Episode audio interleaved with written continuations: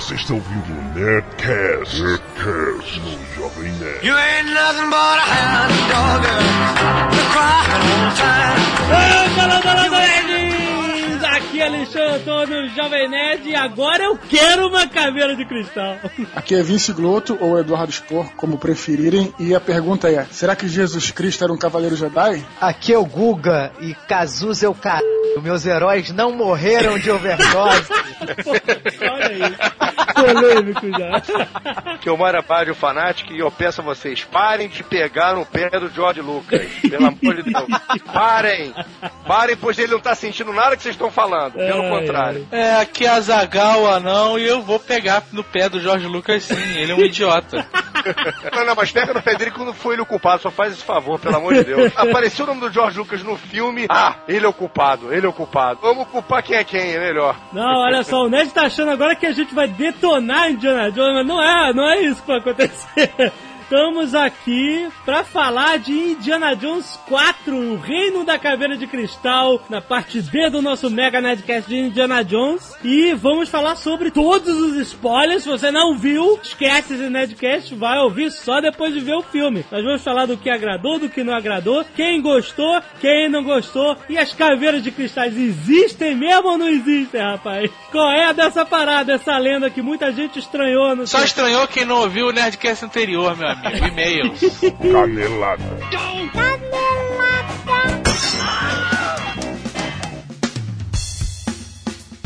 Muito bem, nerds! Vamos para a nossa leitura de e-mails e caneladas sobre Indiana Jones. Não tem caneladas. Não tem, a gente não erra nunca, né, cara? Vamos lá para os recados da paróquia, Azagal. Sim. Primeiro eu quero dizer que nós recebemos muitos e-mails a cada semana. E esse ano, então, os ouvintes do Netcast aumentaram em proporções geométricas, em escalas geométricas, né? Então, cara, não dá pra gente responder todos os e-mails. Quanto mais ler aqui no Nerdcast, né, cara?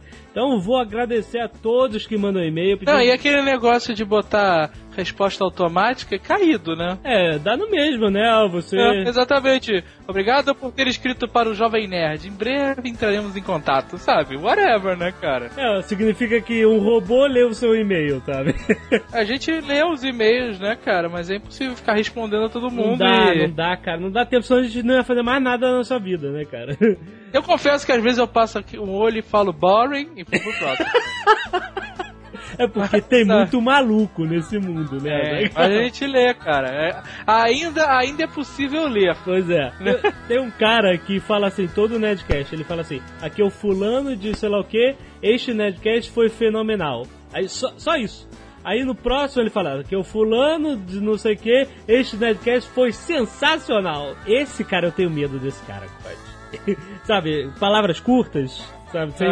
Eu tenho muito medo. Esse tipo psicótico absurdo. Dicionário do. Nabomber, né, cara? é, exatamente. A gente também tem que agradecer às milhares de pessoas que mandaram e-mails, mensagens, twitters e orkuts de parabenização pela nossa vitória no É, IBEST. exato, nossas três bolas douradas que vamos receber de fato, né? Hein? Vai chegar aqui em casa, eu travei todas de sacanagem. Ai, ai, que ótimo. E como no último Nerdcast nós agradecemos muito aos nossos colaboradores Alan Polar e Vinícius Schiavini, eles falaram, pelo amor de Deus, querem nos comer vivos os outros colaboradores.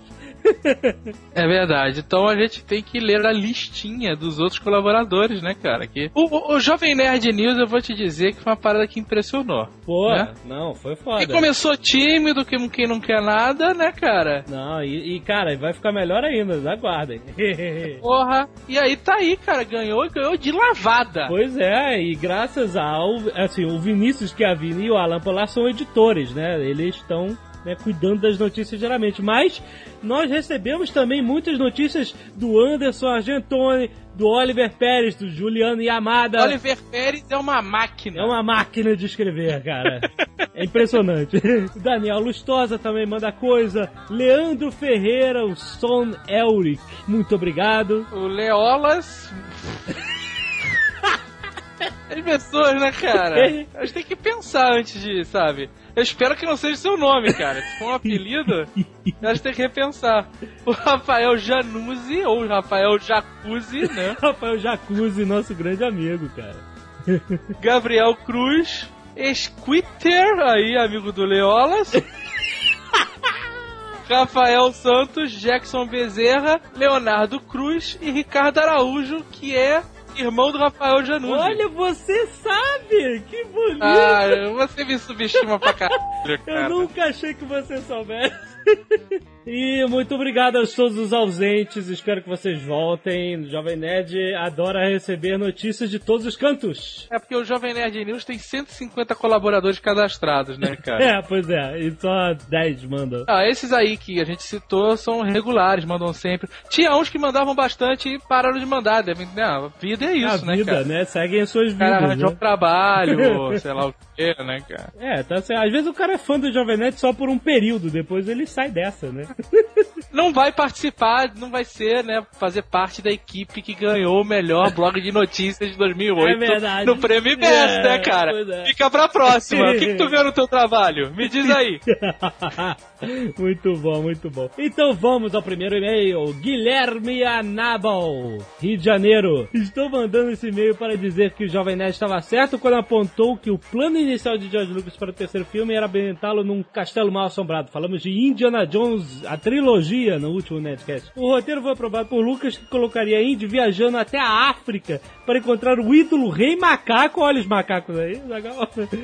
Que concederia imortalidade a quem o possuísse, né? Mesmo roteiro do, do outro, né? O Marcus Brody retornaria e a Indie Girl seria uma antropóloga inglesa chamada Claire Clark. E aqui está um roteiro, ele mandou vários roteiros cogitados pro quarto filme que foram é, rejeitados, e ele mandou um aqui que eu achei muito interessante, eu vou ler, que seria Indiana Jones e o Continente Perdido. Não sei se procede, mas em 1994 a revista Daily Mail alegou ter encontrado o roteiro do quarto filme de Indiana Jones, e aparentemente o roteiro era centrado no Continente Perdido Atlantis. E teria Sandra Bullock, olha aí, no auge de seu sucesso, como uma sidekick interesse romântico, Indie Girl. Né, Tempos depois a revista retomou falando que o ro- o roteiro não foi aprovado. Mas essa história foi tema de uma coisa que eu esqueci de falar, do jogo Indiana Jones and the Fate of Atlantis. Um daqueles jogos adventures da LucasArts que são espetaculares. Esse jogo fez parte da minha vida, Zagal. Sabe, tipo o Full Throttle que você conhece? Aham. Então, era com Indiana Jones, era uma coisa absurda. E descobrindo a cidade perdida de Atlantis era muito maneiro. Eu tenho saudades, não quero ver regra dos 15 anos. Não quero ver de novo esse jogo que era muito mal feito. Mas marcou seu período. O que, que o Indiana Jones não fez, né, Porra, cara? pois é. Tem um post muito bom no blog do Inagaki, no Pensar Enlouquece, Aham. que é uma biografia não autorizada do Indiana Jones. Ah, Ele pega é. todas as referências e traça a linha de vida do personagem. Muito maneiro. Bem legal pra quem gosta, cara. O cara. Inagaki, né? Não precisa falar muito. Evandro Tertuliano. Ó, o Tertuliano. Tertuliano, esse cara certamente é alienígena. Tertuliano. Porque o cara não botou idade, É. não botou da onde escreve, ainda tem o nome de Tertuliano. Ele é de, do planeta Tertúlia. Exatamente. Fantástico Nerdcast sobre a trilogia e excelente esquema de dividir em duas partes, jovem. Nerd. Ó, ideia do Azagal. Sou um grande fã dos filmes, embora tenha assistido um pouco mais tarde. E assim como o Jovem Nerd, meu preferido é a Última Cruzada, pois acho que a interação entre o Indy e seu pai é perfeita. Os comentários de vocês deram uma nova perspectiva sobre muita coisa nos filmes. E aproveitando, queria agradecer pelos Nerdcasts sobre ufologia, pois ajudaram bastante no último filme. Olha aí. Ah, a gente é foda, nós somos foda, cara. Caraca, cara. Essa foi demais, esses últimos Nós estamos em sintonia com o mundo, cara. Aí ele diz aqui, muito bacana ver as linhas de NASCAR serem abordadas no filme. Algo que vocês disseram sobre o chapéu ser parte do corpo do Indiana é a mais absoluta verdade. Em muitos momentos, quando o chapéu estava em perigo, eu exclamava, não, o chapéu não! Além disso, muito interessante as citações de Star Wars, mas vocês esqueceram do Clube Obi-Wan, onde ocorre o final da aventura em Xangai, no Templo da Perdição no início do filme. A gente não esqueceu, nós falamos, mas rodou na sala de edição. A gente falou, nem lembro. Eu lembro de ter cortado, falei, isso Você aqui, lembra? É porque eu, quando escuto o Nerdcast finalizado, eu perco tudo que foi cortado. Pra mim nunca existiu, né?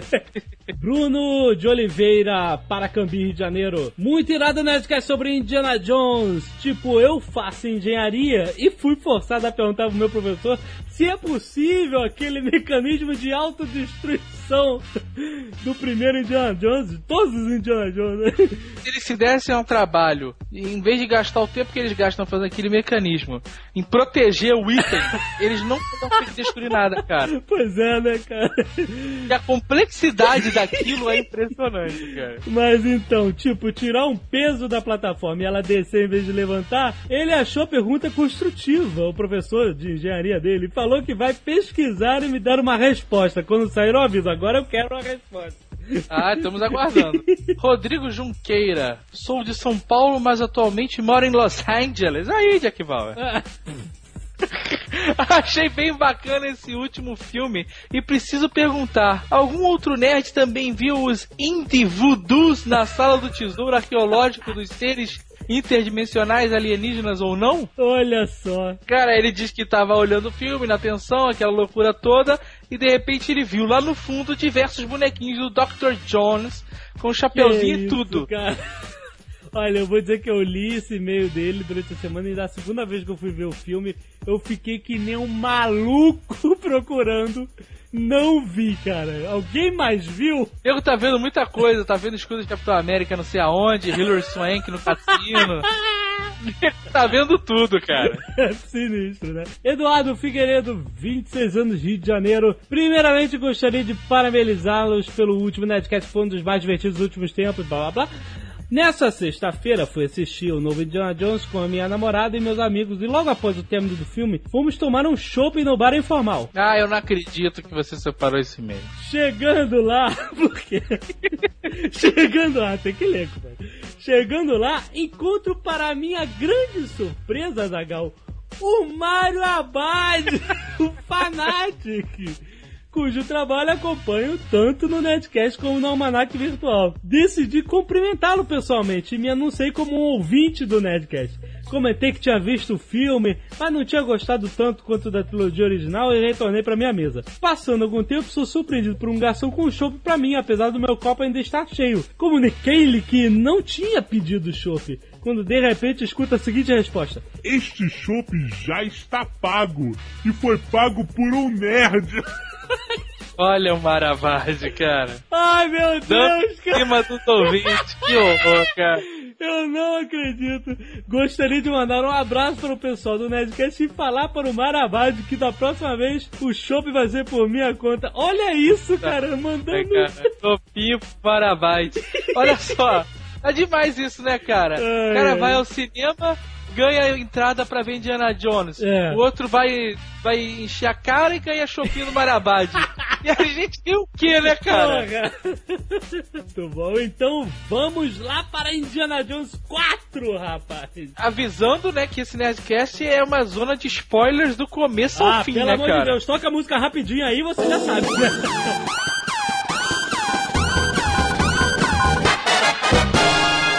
Nós demos a chance uma semana pra você ver o filme. É, então se prepara. Não viu, agora aguenta. Ai, ai.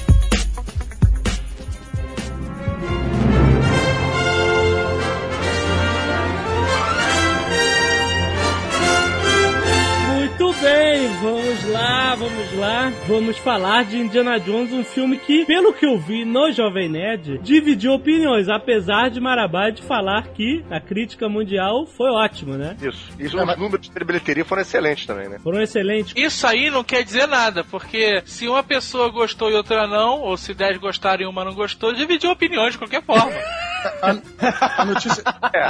Até porque a a primeira- Só não divide opinião quando todo mundo acha a mesma coisa. Então, mas em comparação com o Homem de Ferro, eu acho que dividiu mais do que Homem de Ferro, tipo, praticamente não vi ninguém falando mal, todo mundo gostou. Agora, Indiana Jones, eu vi quem gostou muito e quem não gostou nada, sabe? Eu vi, cara, o George Lucas, você arruinou minha infância. É, mas a minha sessão aqui no Leblon 1, todo mundo aplaudiu, isso que interessa. É, isso é verdade. Eu vou te dizer por que algumas pessoas não gostaram do filme, detestaram o filme. Eu vou te dizer por quê. Pessoas. Eduardo Spor, é melhor você dizer por quê. É verdade, né? por Vambora. que você não gostou do filme? Não, eu acho que foi uma, uma sucessão, assim, é uma sucessão de coisas, não é só uma, não é só uma coisa que me fez não gostar do filme, né? Uhum. Acho que, claro, que tem um pouco da expectativa, né? Que isso é normal, né? Então, isso que eu queria falar. O problema desse filme, o maior problema foi o monstro, né, Azagal? Ah, esse monstro, graças a Deus, não me pega mais. É o monstro da expectativa, cara, que É um problemão, cara. Porque a pessoa, ela vai criar. A pessoa, o ser humano, ele tem uma tendência a imaginar as coisas, né, cara? Exatamente. Então, normalmente o que acontece? Você imagina. Isso aconteceu comigo diversas vezes em vários filmes que eu podia ter curtido e achei uma merda, sabe? Aham. Não sei se no caso do Howard Super Pato foi esse caso. Mas você cria um filme, você, sabe, já gera o sentimento que você quer e tudo aí. Quando a parada não corresponde, porque não é impossível corresponder a qualquer expectativa, fudeu. Pois é, Não, exatamente. mas você podia falar também isso da Última Cruzada, né? Que foi um filme que levou algum tempo pra ser feito em relação ao segundo e mesmo assim superou. Então, mas isso é raríssimo, né? Mas engraçado, a crítica não gosta da Última Cruzada. A crítica gosta do primeiro filme, Caçadores da Arca Perdida, acha a Última Cruzada mediano e acha o Tempo da Perdição horrível. Essa é a opinião da crítica. E aí? A crítica não sabe de nada, essa que é a verdade. Não, calma. Estamos no Jovem Nerd, onde os nerds escutam o Nerdcast. Então vamos ver a posição dos nerds. Very funny. Very funny. Eu vou te dizer, pessoas que não gostaram acharam que o tema não combinou com o universo Indiana Jones que elas tinham em suas cabeças. Eu tive essa impressão também. Eu acho que assim, é, eu acho que é um tema maneiríssimo, muito maneiro pra ser explorado. Só que talvez no universo Indiana Jones não tenha se encaixado muito bem, né? Junto com vocês, existem outras pessoas também achando a mesma coisa. Pô, Indiana Jones, alienígenas, disco voador? Hum, não se mistura. As, muitas pessoas pensaram assim. Mas eu vou te dizer, cara, que essa história da caveira de cristal, ela tem um embasamento arqueológico muito maneiro e que ela simplesmente não é muito popular, eu acho, entre aqui o nosso meio das pessoas que viram o filme. Eu mesmo conhecia muito pouco sobre essa lenda e fui descobrir agora, junto com o hype do filme, e achei maneiríssimo. Achei que eu achei que tinha muito a ver com o Indiana Jones a história, entendeu? Principalmente pelo contexto, a gente vai abordar isso quando começar a falar do filme. É só pra galera saber, cara. Existem diversas caveiras de cristais de verdade, 13. né, no, no 13. mundo. Não, 13 é a lenda. Então, mas se a lenda tem 13, cara. Não, não, olha só, tô falando de descobertas. Cara, olha só, se existe uma lenda e existem algumas caveiras, é porque as outras estão pra Ah, aparecer. então tá bom. Então, mas são várias caveiras, réplicas de crânios humanos, algumas mais parecidas, outras menos parecidas com o crânio real em questão de tamanho, proporções, etc. E elas são feitas a partir de pedras, de rochas, né, de cristais, né, gigantes, né. São seis caveiras encontradas, sendo que quatro estão em coleções particulares e duas são em coleções públicas, que todo mundo pode ver. E a mais conhecida, a mais importante, é a caveira Mitchell Hedges, que é mencionada no filme. John Jones fala, ah, eu era fascinado pela história da Mitchell Hedges, da caveira Mitchell Hedges. Você sabe que o nome da caveira é Max. Não, Max não é a Mitchell Hedges, é outra. Tem uma mulher que tem uma caveira de cristal que ela acredita que ela tem poderes curativos, que ela recebeu de um curandeiro tibetano e tal. E ela vai na casa das pessoas, as pessoas fazem sessões com a caveira de cristal e dizem que se sentem melhor e tal. E ela disse que recebeu uma intuição que o nome da caveira é Max. Não, a caveira falou com ela. É o que ela diz, né, cara? Não, não abriu os, os dentinhos de cristal e bateu, não. Falou telepaticamente, sabe qual é? Telepaticamente, exato. Ela falava, ah, minha caveira, caveira, ó, caveira é a puta que a pariu. Meu nome é Max. É verdade, a gente viu no documentário no History Channel isso. Ela deu entrevista e tudo. Very funny. Very funny. A Anna Mitchell Hedges era uma garota que estava com o pai, Michael Mitch- Mitchell Hedges, que era explorador. Em 1927, estavam aqui na, na, na Mesoamérica, né, ruínas maias e tal, e, ele, e ela descobriu, ela achou a caveira. Por que, que ela é mais importante? Porque ela é a mais parecida com o crânio humano, de proporções idênticas. Ela é feita em quartzo, é a mais limpa, mais transparente de todas e pôde ser examinada por diversos eh, cientistas e tal. Em 1970, ela foi examinada no laboratório da Hewlett Packard, da HP, né, que faz impressoras Isso. e etc. E etc, né, cara? Etc que é preocupante. etc, por exemplo, analisar cabelo de cristal. Eles fizeram vários testes científicos, cara, e, e um, um dos membros da equipe na época falou: Olha, o meu parecer técnico é essa escultura não deveria existir. Porque, sabe, não descobriram como ela foi feita, como ela foi esculpida, como ela não tem marcas de, de ferramentas e alegam que os astecas e os mais não tinham as ferramentas necessárias pra fazer Exato, aquilo. né? exato. Hoje existem dúvidas sobre a origem antiga dessas caveiras. Eles acham que foi uma coisa feita no tempo moderno e foi implantado, né, Pra que parecesse uma descoberta misteriosa. Mas o que interessa mais pro George Lucas e Spielberg quando eles estão fazendo um roteiro de filme de Indiana Jones não são os fatos arqueológicos, são um mistério envolvendo, né? Claro. Então, por exemplo, essas caveiras, elas existem, elas estão por aí desde o século XIX. O nego publica coisas sobre elas. E, e, óbvio, tudo que você não sabe a origem entra aquele manto de mistério, né, cara? Fica mais fácil de inventar no filme, né? Exato, né, cara? Sabe o que eu tô me lembrando agora, cara? De um filme de terror chamado. É é porque o nome do filme é House, né? Eu não, não me lembro agora como era o nome em português. Casa do Espanto. A Clássico. É a Casa do Espanto. continuação. Que é com o herói do super-herói americano, né? Exatamente. É americano. A, a continuação, que eu não sei se é com ele, tem a caveira de cristal, cara. Exato, exato. É é muito maneiro esse tipo de esse tipo de, de mistério existe aí em outros filmes antigos e tal, não sei o quê. Então, quais são as lendas envolvendo as caveiras de cristais? Um que ah, elas têm poderes de alguma forma, um acredita que é poder curativo, outro, tal. mas um dos principais mitos é que elas são as 13 caveiras reúnem uma quantidade de conhecimento absurdo sobre tudo, sobre toda a sociedade, universo, etc e tal. E elas devem ser reunidas, né? Essa que é a lenda. Tem lendas indígenas americanas que dizem que homens vieram do céu, o céu se abriu, né? E deuses desceram e trouxeram as caveiras que continham todo o conhecimento que eles deveriam aprender sobre, sobre tudo, sobre a vida, como viver em e sociedade, universo e tudo mais, exato, né? E aí, hoje em dia, muita gente fica com esse negócio dos deuses astronautas, né? Que essa, essa loucura de você, né? As pessoas acharem que os maias, os astecas tiveram alguma conexão com seres vindos fora do planeta, né? Essas lendas. egípcios, né? Ex- Exato, né? Essas lendas se encaixam perfeitamente. As pessoas ficam, será que isso veio de outro planeta, de outra dimensão, de outro lugar?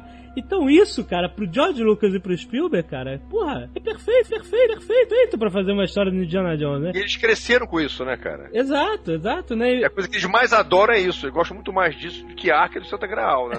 Vamos ser bem claro, né? Very funny.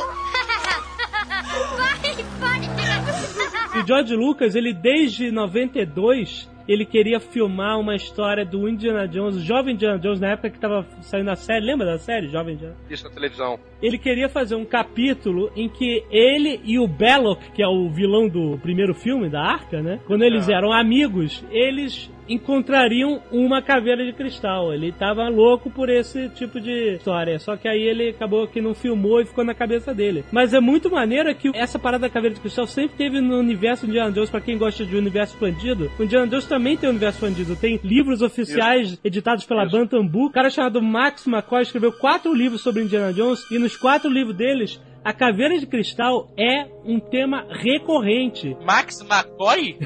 que pariu, né, Max é o cara? nome da caveira, compadre. Max McCoy escreve sobre Indiana Jones, Ah, né, cara? então. E o Chuck Norris fica onde? E é muito maneiro que quando o Indiana Jones fala que na vida dele ele é, sempre foi fanático por esse assunto, ele tá citando essas coisas dos livros do Indiana Jones, né? Universo expandido, muito maneiro. São easter eggs pra quem é mega fã de Indiana Jones, parada É, teve gente que ficou maravilhado quando viu isso no filme, né? Chegou a sair lágrima dos olhos, porque, tipo assim, eu li aqueles livros e serviu pra alguma coisa, né? É, exatamente, finalmente.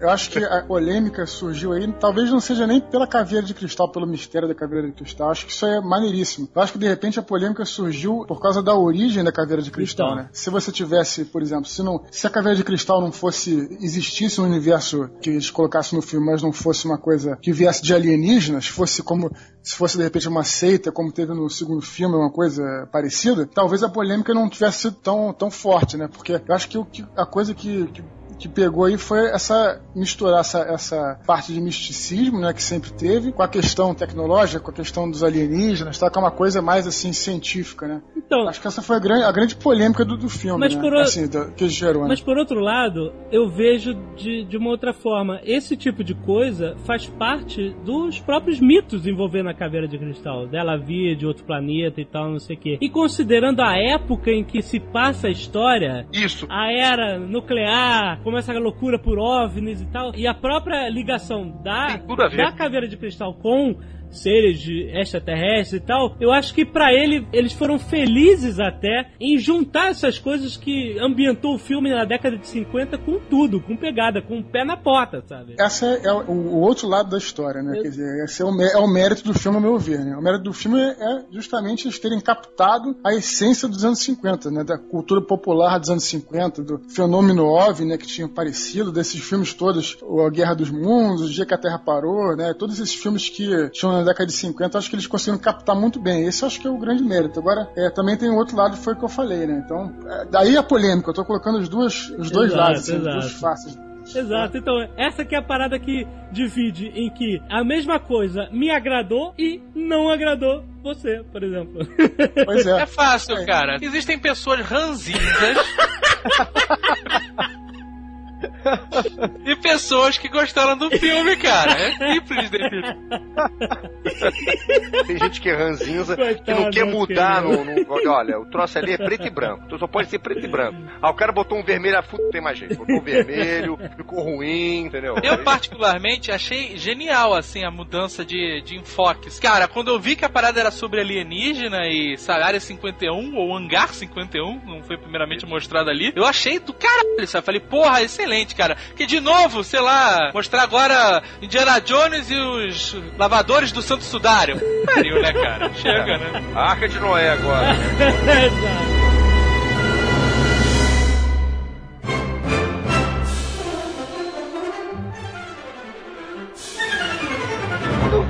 Filme, que é uma coisa completamente diferente, não tem assim uma refilmagem do primeiro É, filme, é. já achei interessantíssimo. Eu gosto desse filme, tá? Antes de falar mais nada, eu gosto, vibrei, adorei. Se você pegar o roteiro do Caçadores da Arca Perdida e comparar com a Última Cruzada, os roteiros são idênticos. São praticamente idênticos. O roteiro em si escrito. Ah, o Spielberg não gostou do segundo filme, o segundo filme não deu o dinheiro que deu o primeiro, então os dois se juntaram para fazer um terceiro filme e apostaram na fórmula que deu certo no primeiro para garantir uma grande bilheteria e que o troço fechasse com chave de ouro. Ah, mas o George Lucas sempre faz isso, né? O Retorno de Jedi também é a refilmagem do, do episódio 4, Nova Esperança. Você pegar cena por cena, cara, é igualzinho. São os mesmos alemães, o mesmo artefato bíblico, são as mesmas coisas. Exato. Então, quando, então eu achei interessante nesse último filme que eles mudaram. Vocês podem até achar que mudaram pra pior, mas que mudaram, mudaram. O único defeito que eu vi no filme, cara, é que eu achei o filme curto. Eu queria mais, cara. Eu queria, eu queria que calma, tivesse mais calma, diálogo entre o Indiana Jones e a, a Marion, que eu achei que, cara, ficou muito rápido o relacionamento deles, assim. Eles tiveram um diálogo engraçado, legal, mas eu queria mais. Desenvolvimento da relação dele com o filho. Eu queria ver mais isso, né? É, pois é. Mas, pra mim, o único defeito foi esse, que eles não fizeram duas horas e meia. Que era o que eu acho que ia Vai ser ser no quinto ótimo. filme. No quinto filme você vai ter isso tudo, fica tranquilo. Eu acho que esse filme não foi melhor do que nenhum dos clássicos, mas acho que se manteve à altura. Foi uma excelente Não, olha só. aventura. Esse filme, na minha opinião, que é a que importa aqui nessa esse filme teve a sequência, a cena, o que seja de entrada, de abertura, o mais foda de todos os filmes, cara. A sequência foi abençoada, foi foda. Eu grudei na cadeira e só parei quando estavam dando banho nele, sabe? pois é, foi bom demais. Como eu sou ranzinza, eu vou discordar.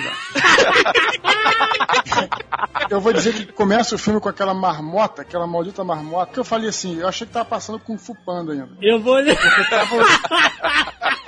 vou te dizer 3D. que eu concordo com você, eu odeio animais digitais. Eu não sei porquê. Quem é que botou a marmota lá? Eu aposto uma grana que foi o Jorge Eu Lucas. também!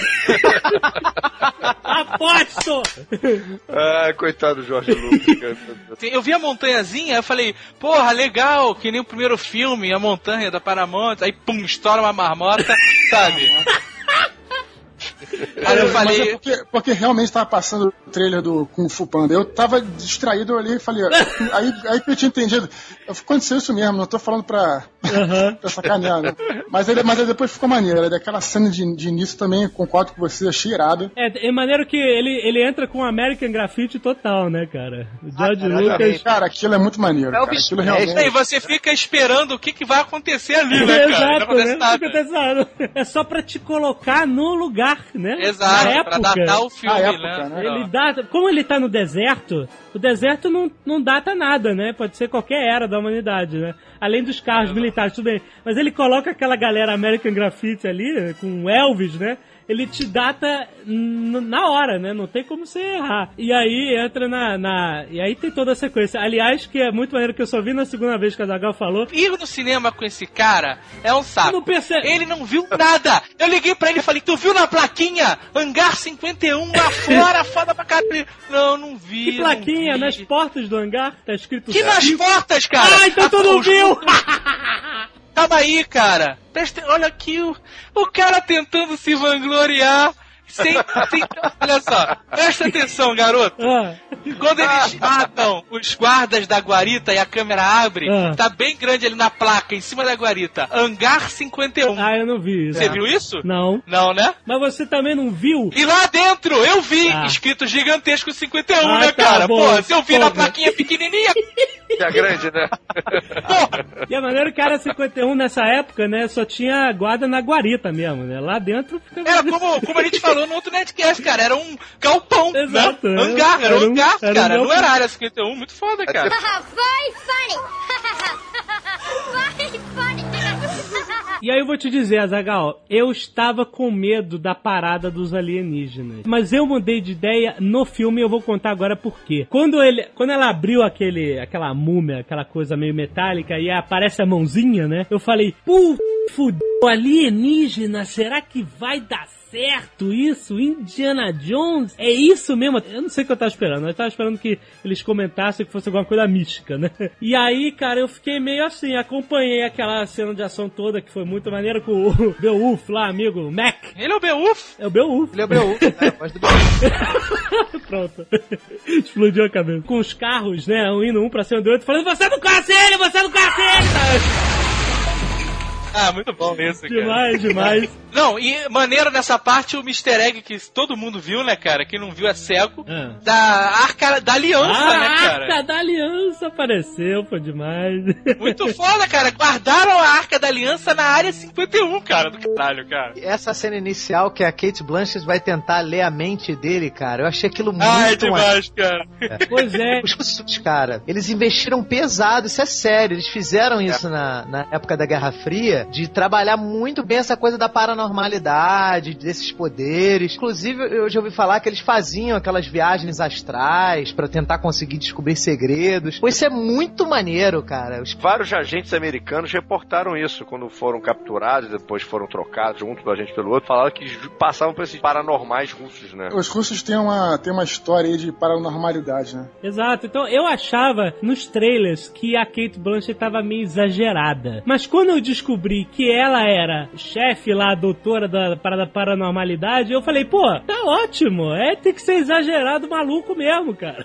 Vocês sabem, é, tava acabando o Star System. O Star System era o sistema de estrelas que existia em Hollywood nos anos 40 e 30, que as estrelas eram pré-fabricadas. E estava vindo, através do Marlon Brando nos anos 50, uma nova escola, que era a escola do Stanislavski, que todo mundo já sabe, já falamos 40 vezes aqui, que é a escola que o ator, ele vira o próprio personagem. Tipo, eu tenho que fazer um leiteiro. Como é que um leiteiro leiteiro age. Era assim que era feito na época do. E já na época do Marlon Brando, não. Eu vou ser o leiteiro. Eu não tenho que saber como é que o leiteiro age. Eu vou ser um leiteiro. De propósito, o Spielberg e o Lucas botaram esse choque na- no filme. Que eles põem o Marlon Brando, que é o novo, que tanto é o garoto que é mais jovem, e põem a mais velha, que no caso é a Kate Blanchett, fazendo o Star System. Fazendo o que, que seria um, um coronel russo para o sistema de estrelas. Bem estereótipo, né? Isso aí, como é que era no filme dos anos 40. Aham. Eu acho brilhante a ideia, porque eles põem as duas escolas em contato, porque era acabando o antigo para pro começo do novo. Essa que foi a intenção ali. Quem sabe de cinema e gosta de cinema, depende de caveira, de alienígena, adorou essa cena.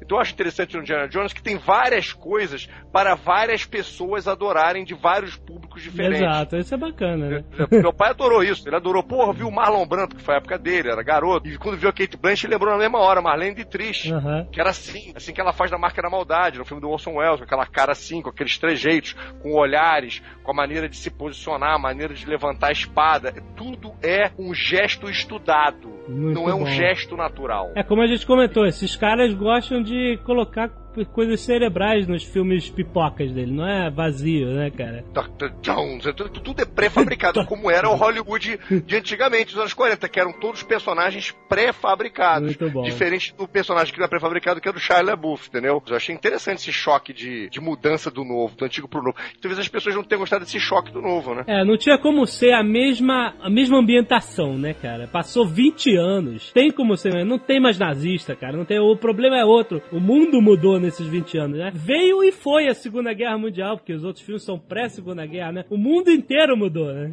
Very funny. Very funny. Você vê a cidadezinha de longe, né, cara? É. E você fala, que bizarro, né? Mas nos Estados Unidos tem essas maluquices, né? De cidadezinhas no meio do nada. Eu pensei que fosse uma cidade de base militar, por exemplo, né? É, Las Vegas nasceu assim, né? Las Vegas era uma cidade no meio do Exato. nada. Exato. E aí, cara, quando mostra aqueles, a musiquinha, cara, que vai chegando aquela musiquinha, é demais, cara. Caraca, a gente já pensa, né? Teste nuclear. E na bomba escrito I like Ike, né, cara? É, é, muito ele fala. E aí, cara, quando ele se mete na geladeira último instante e, né, e, e explode, sai voando por cima do carro, que foi genial ele tentar pegar carona com o carro, não conseguir, depois sair voando por cima do carro. o carro se deu mal, né? O carro explodiu. Na hora que ele saiu da geladeira foi aplauso geral no cinema. Ninguém tá Ah, acreditando, né? E aí eu vou te dizer, eu mudei de ideia quanto ao filme nessa cena que ficou muito marcada. A silhueta do Indiana Jones e a explosão nuclear se levantando lá, lá no fundo. Aí eu falei, cara, isso é Indiana Jones na era nuclear. Eu não vou ver o que eu estou acostumado a ver. O mundo mudou completamente. Aí eu relaxei. É, Eu acho que esse, acho que esse é o ponto chave do filme, né? Esse é o ponto que divide a opinião. Você tem que escolher se você vai gostar do filme ou se você não vai gostar do filme. Exato, né? Foi nesse ponto que eu falei, cara, o Indiana Jones está inserido em outra época, então vamos aproveitar o, o, o assunto da melhor forma. Se ele tiver que falar de alienígena, como apareceu a mãozinha, vai falar de alienígena no estilo Indiana Jones. Então vamos ver o que, vai dar, né? E aí eu mudei de ideia sobre o filme, achei Eu foda. achei isso alucinante, cara. Very funny.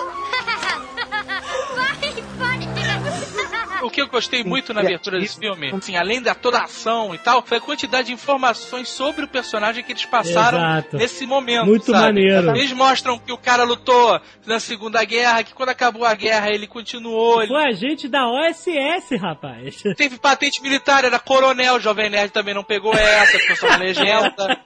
É coronel. É, ele fala, É. Coronel Jones. Agora o que eles vão lançar de livro de Indiana Ah, Jones vai. lutando Na Segunda Guerra. exército americano na Segunda Guerra vai ser Eu achei maneiro que tirou o personagem daquele contexto do cara que só vive o mundo da arqueologia, sabe? E botou ele no mundo real, cara. É, o cara... Falou, ó, o cara participou da guerra, do pós-guerra. Engajou sabe, politicamente, Da Guerra né? Fria. E tá aí, sabe? O cara não ficou que nem um maluco isolado do mundo. Porque nesse período, depois da última cruzada até esse filme, né, cara? O mundo levou uma chacoalhada foda, Exato, sabe? exato. É. E ia ser muito bobo a gente acreditar que enquanto a Europa toda se matava, o Indiana Jones estava no México, sabe, procurando ídolos dolados, né, cara? É, É, isso foi muito maneiro, né, cara? Foi a Clone Wars do Indiana Jones. E eles aproveitam pra botar a história o tempo todo. Ele põe o macartismo, né? Põe a perseguição dos comunistas. Ele faz uma cena até interessante, né? Que os comunistas levando a opção de porrada dos caras que estão indo contra os comunistas naquela passeata. Exato. Ele brinca Tomando porrada da- da- das placas anticomunistas. Muito bom. Porque o filme, ele, ele realmente ele botou você, na, te- ele te situou historicamente, sabe? Exato. O cara fala, o governo faz a gente pensar que todo mundo é, é comunista, sabe? A gente vê comunista na sopa, a gente. É. Quando esse medo chega no meio acadêmico, foi tudo pro caralho, sabe? Exato. E essa época foi uma, uma caça às bruxas do cacete, Foi, cara. foi. Foi, foi. Vocês Ao Disney que eu diga. teve, teve- porque essa perseguição não era só o homem comum, não. Até as estrelas de Hollywood foram perseguidas. E eu acho legal que essa cena que você está, está citando agora aí dos russos fugindo com ele de moto é uma homenagem em si à cena de moto dele com o pai dele. Quando ele Exato. derruba o nazista, ele faz uma cara toda feliz e olha pro Sean Connery. É. O Sean Connery faz uma cara de reprovação. E Exatamente. na hora, que, na hora que o Shia LaBeouf também derruba lá a estátua do Marcus Brody, que em cima dos russos, que os russos se arrebentam todos, ele olha todo ferrizonho e o Harrison Ford faz uma cara de reprovação também. É, muito engraçado, muito bom. Isso é muito legal, Só- cara. Isso é outra coisa que eu acho legal, eles darem um final pra aqueles personagens mais velhos, sabe? Que não, não estão nesse filme, né? É. Eles podiam simplesmente deixar pra lá, sabe? Ah, o Marcos tá viajando, meu pai, sabe? Não sei né? não, sabe? Os caras morreram, já eram velhos. O cara sabe, foi homenageado. Aparece o quadro dele rapidinho, depois aparece a estátua, O sabe? Marcos Bros tava demais. Aparece o quadro, depois a estátua, depois a foto dele. E a foto do pai, cara? Quem é que tira foto naquela pose, cara? O É o Lucas American vai. Proud, né, cara? Tá Só o demais, cara. O George Lucas, vai. Culpa o George Lucas também pela foto, vamos lá. Mas eu fiquei, assim, tocado com essas homenagens. Achei legal, É. cara. Achei muito Ah, cara, isso, isso mostra um respeito aos fãs, sabe? De dar um- É. uma satisfação, ó, morreu, sabe qual é? O pai do cara, não tá aí por causa disso. sabe? E o Exato. Sean Connery ia fazer esse filme, que no roteiro original ele estava, só que ele falou, cara, eu estou aposentado mesmo. Eu não Mas quero sabe, mais. cara, no começo, quando eu li essa notícia de que não ia ter mais o, Sean- o Sean Connery, eu fiquei, sabe, ah, pô, que caído, foi tão maneiro o, o terceiro filme, assim, sabe? Mas, cara, ainda bem que ele não quis, sabe? Porque abriu, abriu brecha pra desenvolver um outro relacionamento do Indiana Jones, sabe? O filme teve, pôde crescer mais, não ficou naquele negócio de novo do pai e do filho, sabe? Ia ficar o quê? Agora os dois melhores amigos, os pai e o filho. É, mas eu aposto que ele teria só uma ponta. Não, não, não seria uma aventura inteira. É, não, mas tem outra coisa. Esse roteiro, esse primeiro roteiro escrito com o Sean Connery e ele com o pai, ela teria um irmão. Você Isso, sabia disso? tem. Teria um irmão, que era o Kevin Costner, cara, que ia ser o irmão Olha dele. Graças a Deus, cara.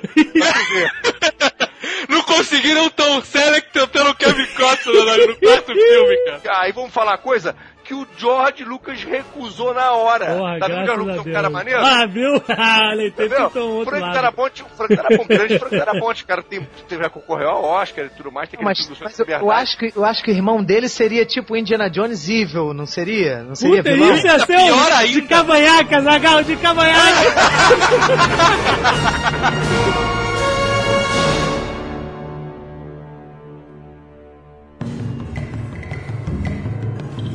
Quando eles vão lá naquela tumba procurar a caveira, a gente vai notando coisas de George Lucas. o fanático vai me ajudar. Aqueles protetores da tumba, todos devotos do pequeno mestre.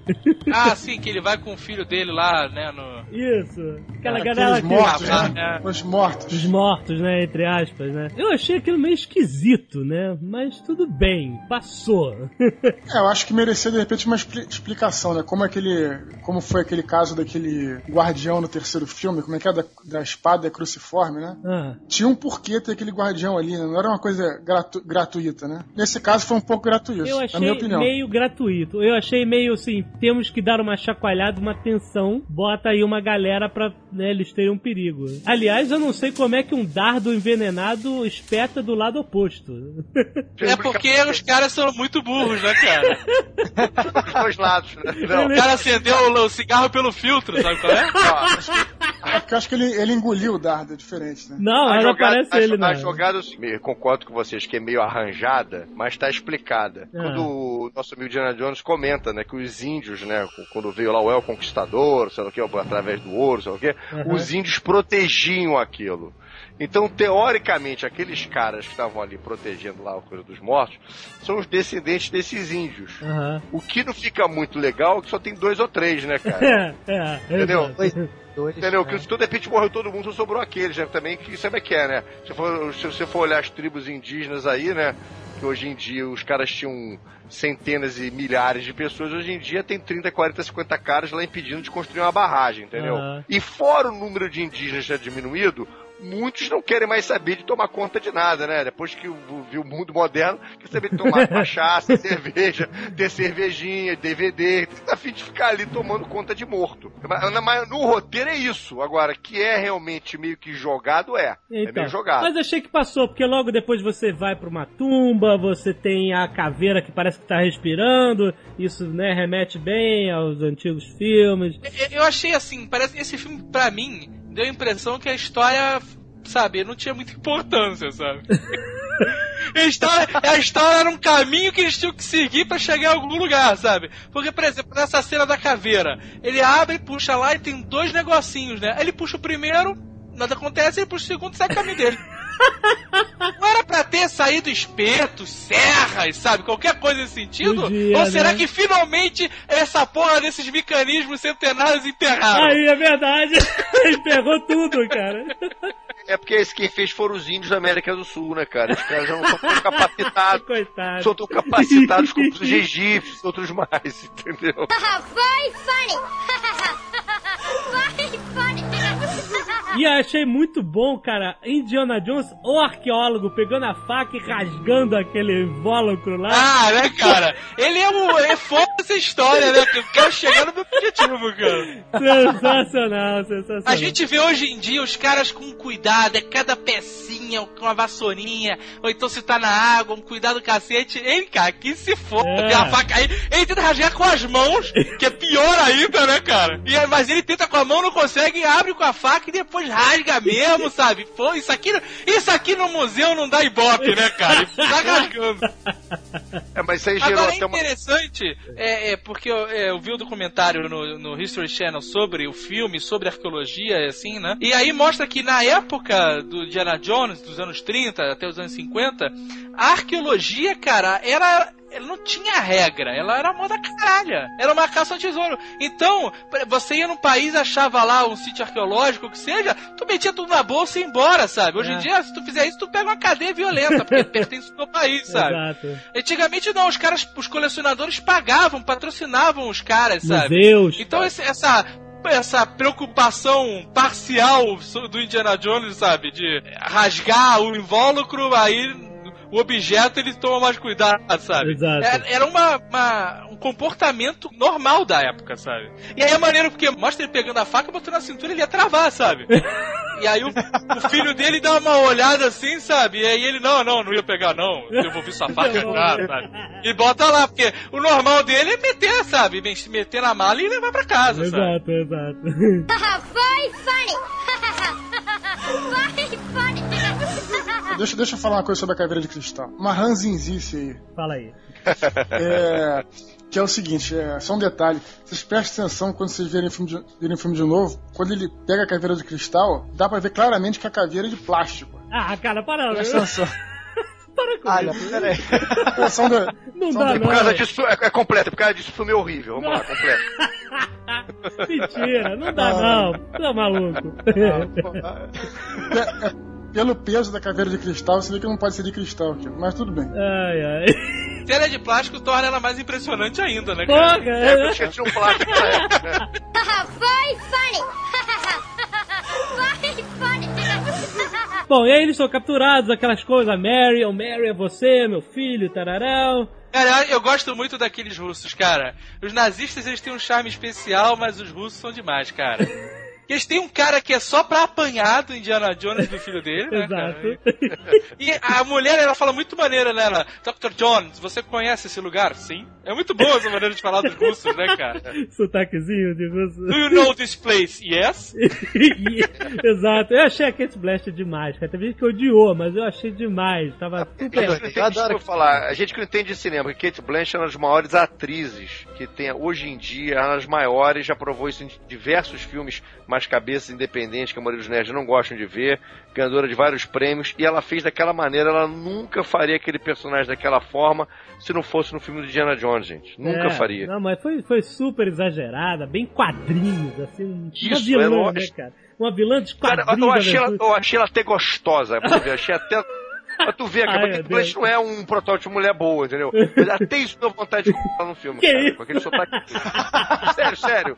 Sem exagero, sem exagero. Na-. Aí os russos, tem a cena da cobra que eu achei muito boa, né? Muito maneira. Ah, cara, puta que pariu. Tinha que ter, né? Como a gente vai botar o indiano com uma cobra na uma quarta vez, né?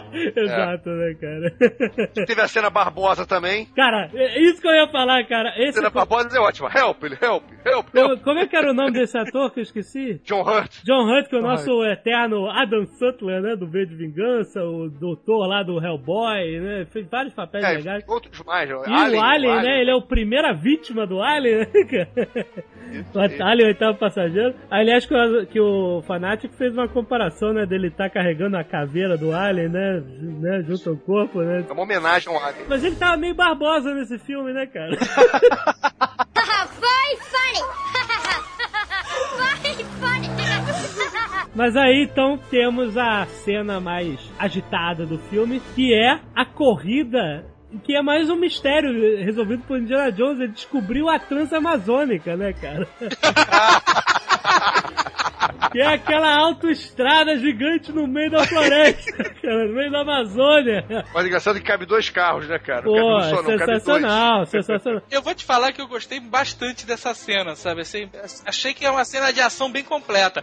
Tirando o nosso amigo Tarzan, que isso foi péssimo, cara. Isso foi. Puta merda, cara, isso podia ter ficado na. Eu sei que é referência ao Tarzan, ficou uma merda referência ou não. Não, não, não, fala assim. Mais uma vez o George Lucas vai falar, fala, fala. Lá, isso fala. Eu não sei se é do. Jorge Lucas. Os macacos digitais eu tenho certeza. O Cipó eu já não sei se quem pegou o Cipó. Pois é, né? Essa cena Ai, foi meu esquisita, né? Foi um tanto bizarra, né?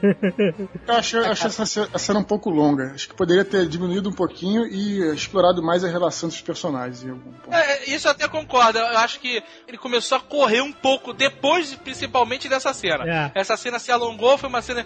Eu- achei a cena da parte das cataratas, sabe, fenomenal, sabe? Eu chorei de rir no cinema. Os caras caírem de uma queda daquelas e subirem de novo no barquinho é demais, cara. É uma homenagem ao Templo da Perdição, né? Os caras sobem no barquinho e fazem aquele. Uh! O final dessa, desse negócio, essa pataquada do Tarzan, que eu achei meio pataquada a, a execução, mas a cena em si, o conceito da cena, eu achei maneiro. Ele conseguia, através de cipó, voltar pra corrida. Eu achei aquele engraçado. Tanto que ele Ah, não, com uma uma merda, não macacada, cara. Ele joga macaco em cima dos russos, cara. Vai ele, vão, vão ele os macacos, né? E, e detalhe aí, os macaquinhos contra os russos, né, cara? É, só é, dos claro, né? russos. Comunistas, né, cara? E aquele lance joga o macaco pelo penhasco, só que como é Spielberg, né, o macaco não cai. ele lógico. É, não pode, não pode. Interessante que o primeiro macaquinho, se olhar bem, bem ele mesmo assim, ele tá com um cabelinho assim, que ele parece um penteado do Charlie Buff. Você parou nisso? Puta É, tem o cabelinho pra cima. É, isso aí. Então é. é. Então é. é vai, vai, vai. É aí vai. Mais uma loucura, mas é, mas é por aí. É por isso que o macaco se identificou com ele, cara. Olha aí. Pelo penteado. Sabe o que, que eu acho? Essa cena teria ficado maneira, sabe como? É. Se os macacos tivessem partido pra cima dele. E aí ele fugindo no cipó caísse dentro do jipe. Isso seria muito melhor, cara, do que eles, macacos, todos amigos juntos, sabe? É verdade, Indo atrás dos, do- dos russos. É verdade, olha aí, toma aí. Péssimo, Pronto. cara. Very funny. very funny. Fora isso, é, foi muito divertido esse negócio de. Porra, um caía no, no, no carro do outro, a caveira ia pro outro, eles trocavam de carro, caía pra frente, pegava na metralhadora, tentava matar a mulher com a metralhadora. Ah, muito bom, cara. Foi muito bacana esse troca-troca e tal, e tararão. É, é muito maneiro porque o, o Shia LaBeouf fala assim, porra, ela já dirigiu o caminhão, né, cara? E o Indiana, cara, arranja alguma coisa pra brigar. Pelo amor de Deus, vira homem, cara. É, e a cena que todo mundo aplaudiu também, quando o carro vem e bate com outro Indiana Jones, pula pra cinco russos, né? Caralho, cara, vai tomar no cu, cara. Que cara macho. O cara pula num carro e dá porrada em cinco soldados russos, cara. É muito Com maneiro. 65 anos, né, É, cara? porra, muito bom, rapaz. Cara, essa cena é totalmente Indiana Jones. Ele não planeja nada, ele vai fazendo e que se dane, cara. exato, né? É muito E maneiro. cheio cara. de, de comédia e tal. E no final, temos as formigas. Se tiver que ter um bicho esquisito, nojento. A formiga não é tão nojenta, mas é o grande ameaça da floresta tropical. São formigas, né, cara? É, É verdade. E óbvio, né? Eles exageraram ao máximo, né? A a cena que o chapéu dele cai e ele vai andando e as formigas abrem pra ele pegar o chapéu é uma cena sensacional porque lembra sempre aquela coisa do chapéu, né? É. É. Quando ele vira tem uma caveira debaixo do braço, entendeu? Eu acho genial essa cena, eu acho genial. É uma cena que, tipo, até as formigas assassinas abrem para Indiana Jones pegar. E no final você vê que não era. Ele tava com a caveira na, na- no braço, né? O que não, não foi uma coisa totalmente sem explicação. No, dentro do contexto do filme, Não, tem só essa pergunta pra fazer. É, sem esculachar. Qual era. Por que, que a caveira de cristal afastava as formigas? O que, que, que, que seria isso? ah, Não tem uma explicação. Acho que não. Porque o poder, po- poder mental dela é. Como é que é? Ah, não sei, como. cara. Não- acho que essas coisas não precisam explicar, né? É uma coisa mística e Cara, tal, né? cara, é a mesma coisa, a mesma coisa você me perguntar por que quando você abre a arca sem pedir as troças tudo explode e ninguém pode olhar. Cara, é uma, é uma só coisa mítica. É. A caveira era uma coisa mítica também. É, E, aquela- e era um objeto mítico que, inclusive, afastou a tribo. Quando eles vieram com a porra da caveira pra tribo, já no meio no final do filme, a tribo também sai correndo do meio da caveira. aham. Ou é uma figura mítica que tem algum poder mítico, como também a arca tem, como o Graal É, tem, é. como o Santuário. Como é que ele vai explicar? São coisas míticas, né, cara? Como Excalibur tem, sei lá, pô. Mas eu acho que isso criou um- uma situação legal pra aquela luta com o russo, né? Que tem que sempre ter- enfiar porrada em alguém, né? Que foi uma Lógico. mini arena, né? Como as formigas foram afastadas pela caveira, né? Formou aquela arena em volta deles e quem caísse ia morrer, né? Não, e detalhe, não é tem que enfiar porrada em alguém, né, cara? É tem que enfiar a porrada em alguém que é o dobro do tamanho dele, sempre. É, Exatamente. claro, é. Sempre Por cento ele cara apanha pra forte. cacete, né? Pois vence. Acho mais legal que ele, ele faz com a mão, tipo assim, peraí, né? Tô só pegando meu É, chapéu. essa hora do peraí é muito bom, cara. O cara já levou porrada pra caralho. Peraí um minutinho, cara. Deixa eu respirar, pelo menos.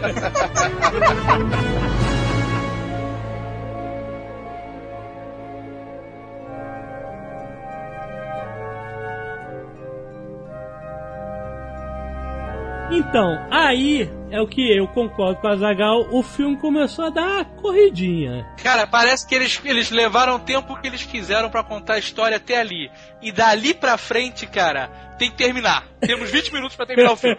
Exato. E aí as minhas maiores críticas desse filme são assim mais pra esse parte desse final. Não, a gente tem os Enigmas for Dummies, né, cara? Ah, não sei o que lá, que chora de, de um olho só. Aí tem lá a caveira do Livan Duarte e eles entram. É, beleza, entraram ali índios astecas que dormindo em, em conchas de pedra durante séculos, né? Aham. Beleza. Isso a gente aceita. E os índios que aparecem e eles começam a correr dos índios. Se eu achei um pouquinho gratuito aqueles índios na tumba no início, cara, esses foram completamente gratuitos e sem propósito. Por quê? Os índios chegam ameaçando os caras, eles fogem. Aí começa aquela gritaria escrota. Indy! Johnzy! Jonaizinho, Jonaizinho. Que Pariu, cara. E aí, o- eles mostram a caveira, os índios se afastam, beleza. Aí depois, os russos chegam e matam os índios. Então pra que índio, compadre? Os índios não serviram pra absolutamente nada. É, isso vem a ver com- desde o começo da primeira parte do roteiro, que eu também acho que não é muito bom, mas fala que os índios eram os guardadores dessa merda. Mas eram os guardadores de merda mesmo, porque é por isso que aquela caveira vai e volta o tempo inteiro. É verdade, né, cara? Então, pois é, essa que é a parada, né? Os índios não serviram nem pra atrasar eles, nem pra atrasar os russos e nem pra criar nada além de uma correria. É verdade. Não seria muito mais interessante substituir a ameaça desses índios por uma série de armadilhas dessas, cara? Concordo plenamente. É, o, o que aconteceu ali, né, cara? Se fossem armadilhas, o maluquinho não sobreviveria, né? Pô, o maluquinho não ia conseguir voltar Não, nunca. as se fosse armadilhas, armadilha. armadilhas podiam estar além do ponto que ele não entrou, que era lá da chave. Isso Ah, que ele tá. chegou lá e voltou, né? E aí, pra, pra culminar essa cena dos índios sem sentido algum, tem aquela chave, né? Põe a chave de ouro na minha mão, sei A lá chave que era. de ouro, a ouro era areia, né, cara? Puta que pariu, né, cara? Puta que o pai, eu- ah, assim, como você descobriu isso, Jovem Nerd? Porque a única coisa dourada ali era areia, porra. Mas a areia não é dourado, cara. mas a, a no Enigma serve, ela representa o ouro. É qualquer coisa, né, cara? É qualquer coisa pro cara bater ali e tirar aquelas pedras. Essa parada foi totalmente. Cara, desde o momento que eles entram lá no, no, no templo até o momento que eles abrem essa porta, não- isso tudo podia ficar na sala de edição. Podia, cara, não tem sentido nenhum. Os caras arrancam as pedras, começa a cair areia, aí as pedras sobem, todo mundo, oh, nossa, que coisa gigantesca. Sabe, whatever. Depois elas aparecem no final, mas é caído, né, cara? Eu achei sem propósito. Realmente, nessa hora eles podiam ter tido um trabalho a mais, feito umas armadilhas maneiras, sabe qual é? Exato. Um enigma. Porra, cara, pega livro de AD&D aí, tá cheio de enigma, cara. Põe a sua vida em minhas mãos e ele mostraria o caminho, sabe? Bem mais Exato. Aí Você vai, bota uma gota de sangue. Porra, pelo menos, né, cara? Ai, ai. Very funny. Very funny.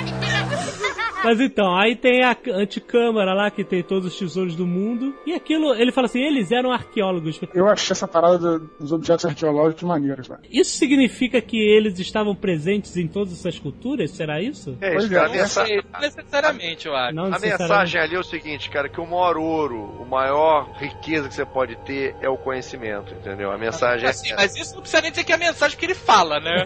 Agora, a mensagem é essa. Mas tem gente, tem Não é mensagem, duvida. ele fala mesmo, né, cara? O que a gente tá querendo saber é se aquilo ali, eles eram, eles eram realmente arqueólogos que estavam ali, não só. é, eles não, não só são observadores, como eles estavam estudando, né? É isso que a gente tá. Isso, isso, isso. Ou se eles não, eles estão desde o começo e eles estão guiando. É essa que é a parada. Aham. Isso mais uma vez combina com a temática da Guerra Fria, que foi uma guerra toda baseada em espionagem, informação, em conhecimento. Eu, eu achei isso muito maneiro, cara. Muito maneiro. A, a lenda que a gente tem no nosso mundo sobre as caveiras é que elas poderiam ter sido trazidas para dar início à civilização, né? Ao homem é, aprender a plantar, aprender a cultivar e, e viver em sociedade, etc. O que deixa a, crer no filme é que o acidente de Roswell seria pessoal de lá também tentando trazer de volta é, as caveiras, essa galera que tá lá perdida, que eles estão separados, né? Quando eles entram naquela sala, são 13, não são? Isso. Então, que isso É. seria a reunião das 13 caveiras. Tinha que ele- eles deixam é, a você entender que todo mundo tá tentando recuperar, né? é, As caveiras que deram início à nossa civilização, ao nosso conhecimento, e agora precisam voltar pra casa. E aí, quando justamente ela entrega de volta a caveira, liga, né? O, liga tudo. Liga o maldito dispositivo. Aquele de- maldito dispositivo. e destruir tudo. O vilão tem que explodir mesmo, sempre. Cara, essa parte do, do vilão, É. esse final foi aquela correria do caralho, sabe? Pula no buraco, quem tá no. Os, os, os comunistas são sugados pro vórtice, É. o resto não. Exato. E aí, cara, a mulher paga de galadriel foda ali, né, cara? é verdade. Eu É pensei ela que era- no final ela ia sobreviver e falar que, ah, eu passei no teste. É porque ela tinha uma busca, a coisa que ela mais queria não era nem matar o Indiana Jones, nem que os russos vencessem os americanos, nem nada disso. O que ela mais queria era o conhecimento total, né? É, O- é, o desejo, a ambição dela, a loucura que ela tinha, era pelo I need to know, I need to know it all, entendeu? Ela, quer, é o que ela mais queria. E toda pessoa que é muito ambiciosa nesse tipo de filme se arrebenta, né, bicho? É Não tem claro, né? sempre, sempre. Pode ser qualquer ambição, ah, eu quero ter todos os chinelos do mundo. Esse cara acaba morrendo com uma chinelada, não tem jeito, bicho.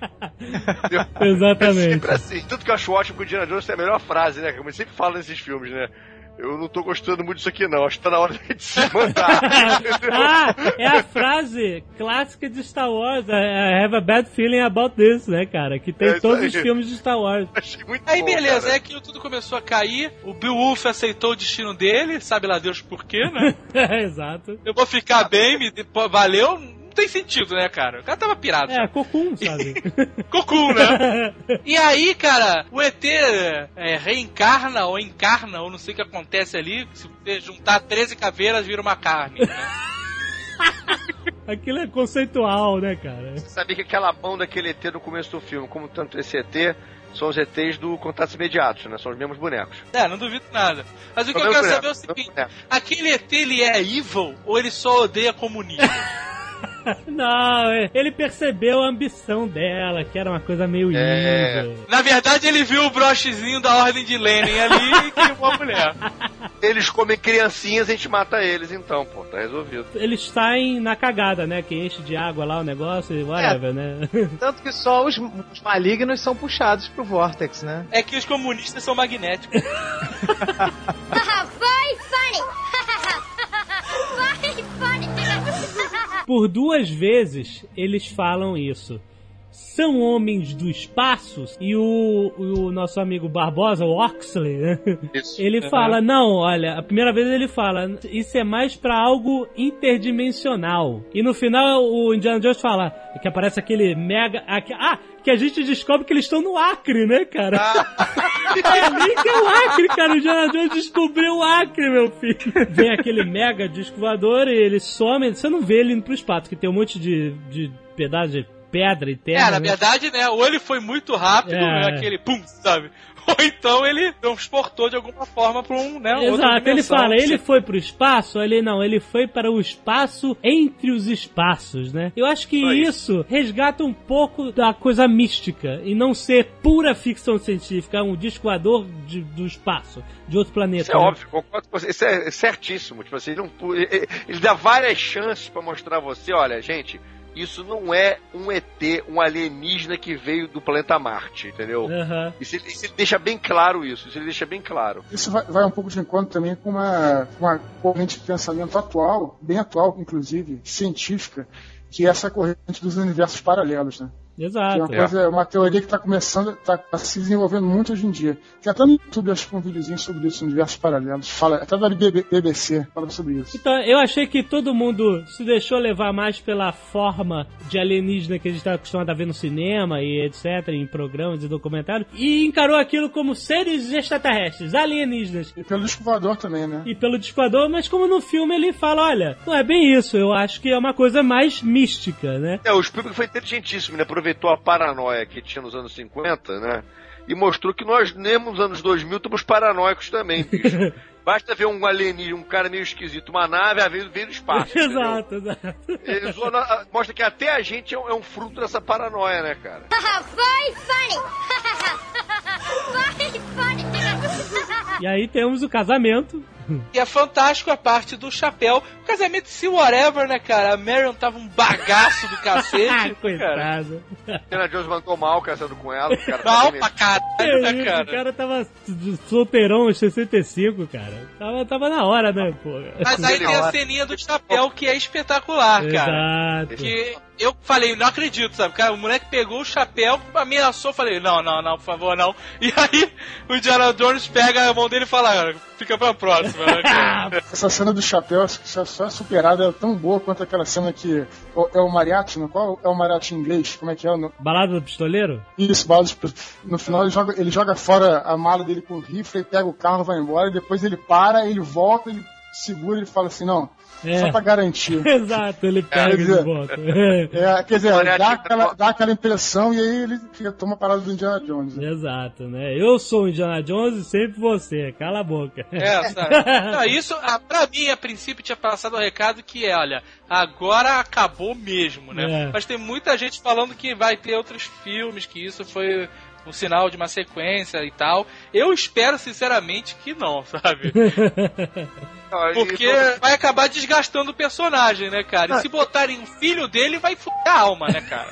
É, eu acho que. Não, não, eu, não- eu não, eu não penso assim, não. Eu penso da seguinte forma. Eu acho, até pelo caso, que o Shia não dá pra fazer Indiana Jones, não dá, realmente é complicado, entendeu? Mas eu acho que, como o caso do James Bond, que aparece anos e anos, aparece um que consegue preencher, eu acho que é a forma que ele deixa. Não, eu que acho amanhã, que não, cara. É, Peraí, deixa eu mais falar. Eu acho que ele pode até ter um filho, sim, no, no futuro. Amanhã, amanhã, daqui a 10, 15, 20 anos, pode surgir um ator sensacional que se encaixe plenamente com o Indiana Jones e fazer o filho dele, bicho. A gente não sabe mais Ah, daqui a eu 20 anos, 30 anos.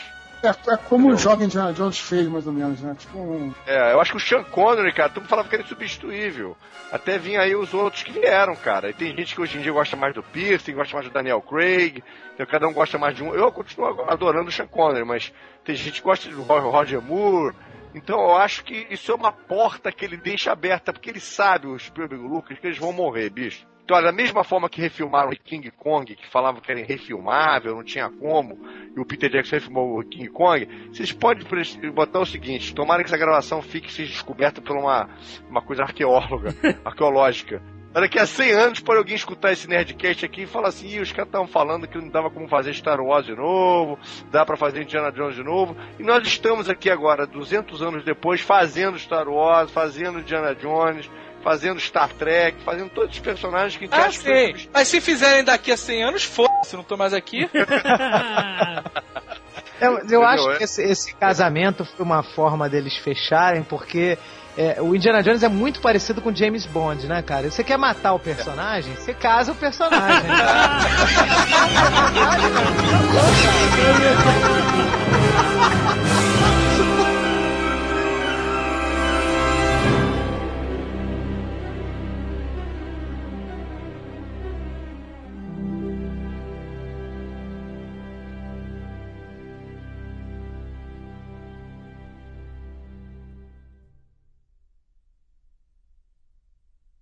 Fantástico Nerdcast sobre a trilogia e excelente esquema de dividir em duas partes, jovem. nerd. Ó, ideia do Sou um grande fã dos filmes.